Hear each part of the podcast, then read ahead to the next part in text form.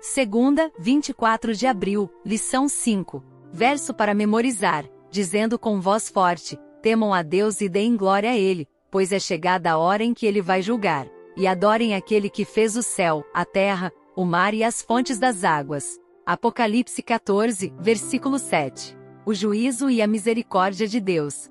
A cruz e o juízo revelam que Deus é justo e misericordioso. A transgressão da lei requer a morte do pecador. A justiça declara: o salário do pecado é a morte.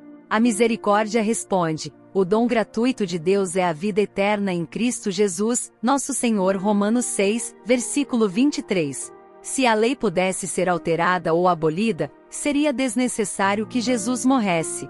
A morte de Cristo confirma que a lei é eterna, e a lei é a base do juízo. Ouça Apocalipse 20, versículo 12. Vi também os mortos, grandes e pequenos, em pé diante do trono, e livros foram abertos. Outro livro foi aberto, o livro da vida. Os mortos foram julgados de acordo com o que tinham feito, segundo o que estava registrado nos livros. Pergunta 2. Como somos julgados? Que relação há entre obras e salvação? Nossas obras revelam nossas escolhas e nossa lealdade a Deus. De acordo com Efésios 2, versículos 8 e 9, somos salvos pela graça mediante a fé. Mas quando Cristo nos salva, ele nos transforma, Efésios 2, versículo 10. As boas obras realizadas pelo poder do Espírito Santo não nos salvam, mas testemunham que nossa fé é genuína. O juízo final arranca toda pretensão e hipocrisia e examina o nosso ser. Ao retratar nossa posição no juízo, Ellen White apresenta uma poderosa visão de como o evangelho e o juízo andam lado a lado, abre aspas. O fato de que os reconhecidos filhos de Deus são representados como estando na presença do Senhor com vestes sujas, deve levar à humildade e profundo exame do coração, por parte de todos os que lhe professam o nome.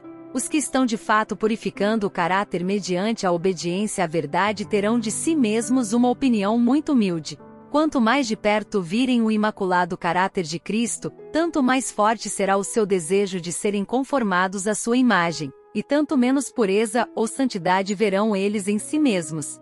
Mas, embora devamos reconhecer nosso estado pecaminoso, temos de confiar em Cristo como nossa justiça, nossa santificação e redenção. Não podemos contestar as acusações de Satanás contra nós. Cristo, unicamente, pode pleitear eficazmente em nosso favor. Ele é capaz de silenciar o acusador com argumentos baseados não em nossos méritos, mas nos seus. Fecha aspas, livro, Conselhos para a Igreja, página 361.